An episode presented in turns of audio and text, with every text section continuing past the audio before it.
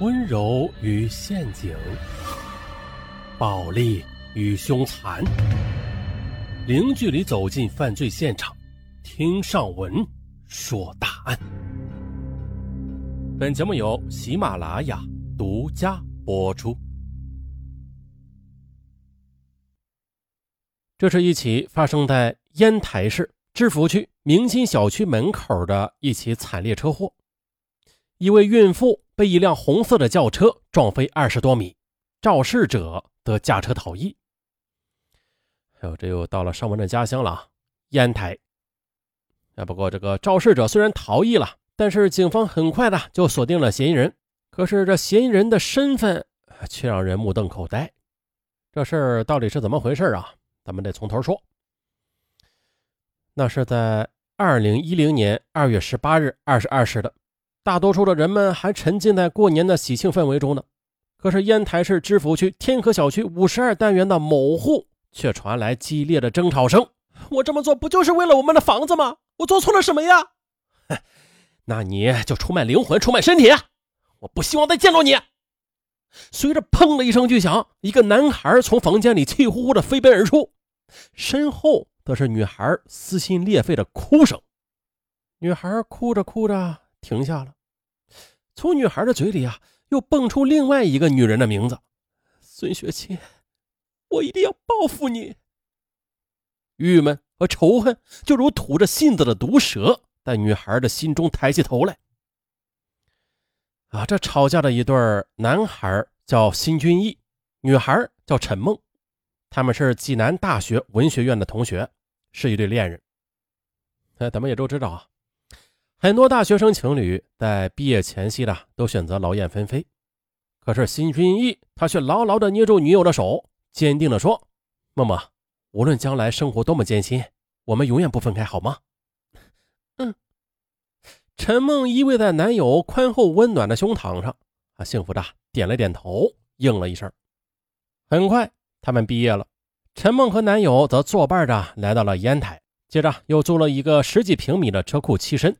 半年的时间，两人做过商场的促销员、收银员，还有车行的销售顾问等十几种工作。啊，尽管这日子很苦吧，但是两人彼此温暖着，感情也是更加的稳固了。在二零零七年春节前呢，陈梦加盟到了某寿险啊烟台中心支公司去工作，这男友辛君业也应聘到了金鹏房产中介公司工作。领到的第一个月的工资，陈梦兴奋呐。做了好几个菜，买来啤酒与男友开怀畅饮。来，君逸，干杯！从今天起，我们就开始为房子而奋斗吧。我们争取在结婚的时候有一个真正属于自己的家。新君一听罢，也是激动的把陈梦搂在怀里。好，亲爱的，那咱们一起加油吧。四月初的，陈梦所在的银行保险部进行了人员调整，孙雪琴变成了新的主管。那孙雪琴比陈梦大五岁，非常的精明干练啊。对刚入职场的陈梦，她是照顾有加。陈梦呢，也非常的庆幸自己，哎呀，遇到了一个好上司。这主管孙雪琴经常帮陈梦介绍客户。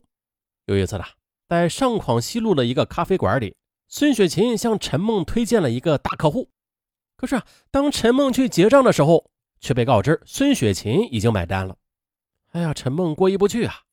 可是孙雪琴却亲切地拍着他的肩膀说：“你刚入行，挣钱不容易，今后跟我出来就不要争了啊！咱俩有缘分，以后你叫我孙姐吧，别一口一个经理的，多见外啊！”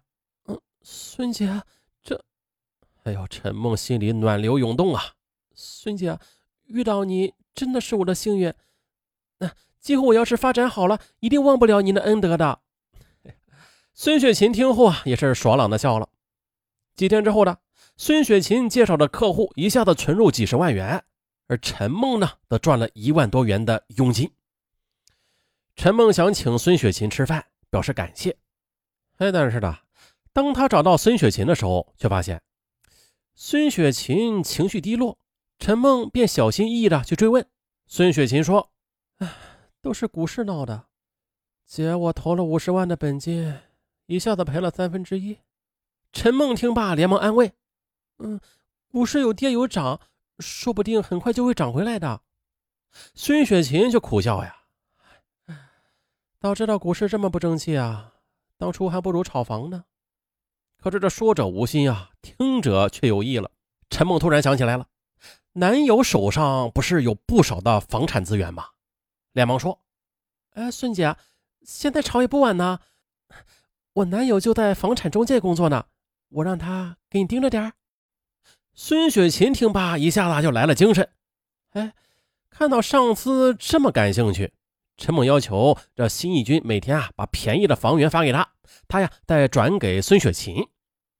于是孙雪琴就利用房产抵押贷款五十万元，半年的时间里，通过巧买巧卖，很快的便将股市的亏损给赚了回来。为了表示感谢啊，他力荐陈梦做了一个五人团队的小组长。升职之后的陈梦，那干劲儿更足了。他每天不厌其烦地奔波在每个银行网点，对员工进行现场指导和帮助。啊，这团队的业绩也是节节上升。不过相反的是，孙雪琴她却因为忙于炒房和炒股，对工作那是越来越心不在焉了。特别是在一次员工大会上，老总当众的表扬了陈梦，却点名的批评了上司孙雪琴。会后，陈梦请孙雪琴吃饭，孙雪琴却酸溜溜地说：“我不能陪你吃饭喽，我得去工作了。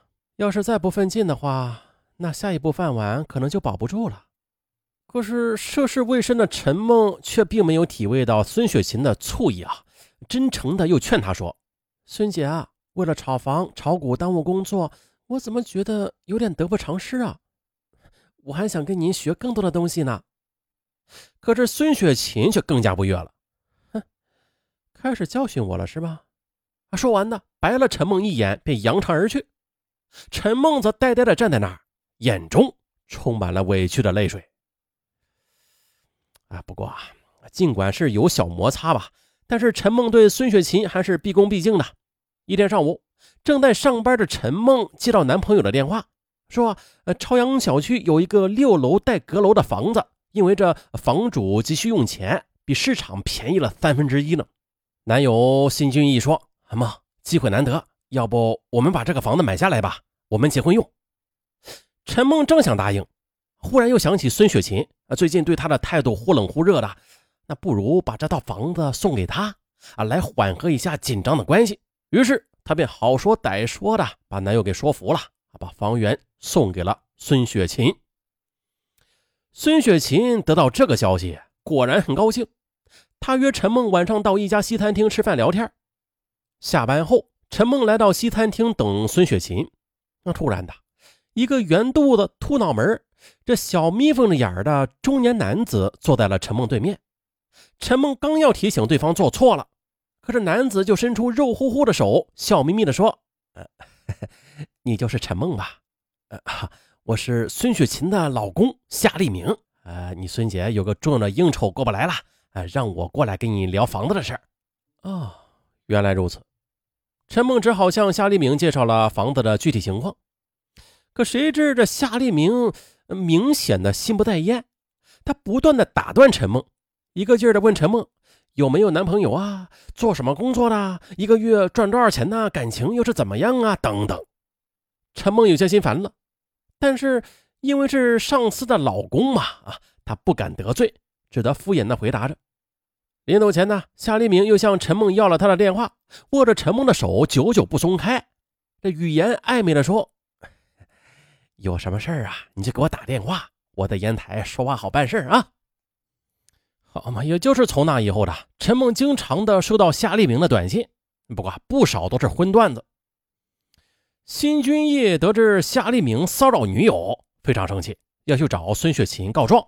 可是陈梦却拦住他：“哎，毕竟人家是两口子，多一事不如少一事，算了吧，我不理他就是了。”就这样呢，在辛君义的运作之下，孙雪琴则以三十二万元的超低价买下了那套房子。啊，陈梦原以为孙姐会对他好一些的，但是孙雪琴的态度还是不冷不热的。眼神中还都是提防和猜忌。终于呢，在一次部门聚餐的时候，孙雪琴喝得醉意朦胧，拍着陈梦的肩膀说：“妹妹，我知道你不想抢我的职位，但是职场向来都是强者为王，你在这里一天，姐姐就不安心呐。你要是真的对我好，不如换家公司吧，我可以给你牵线的。啊，孙姐你，哎呦，孙雪琴的话刺痛了陈梦的心，她强忍着泪水，谢谢孙姐。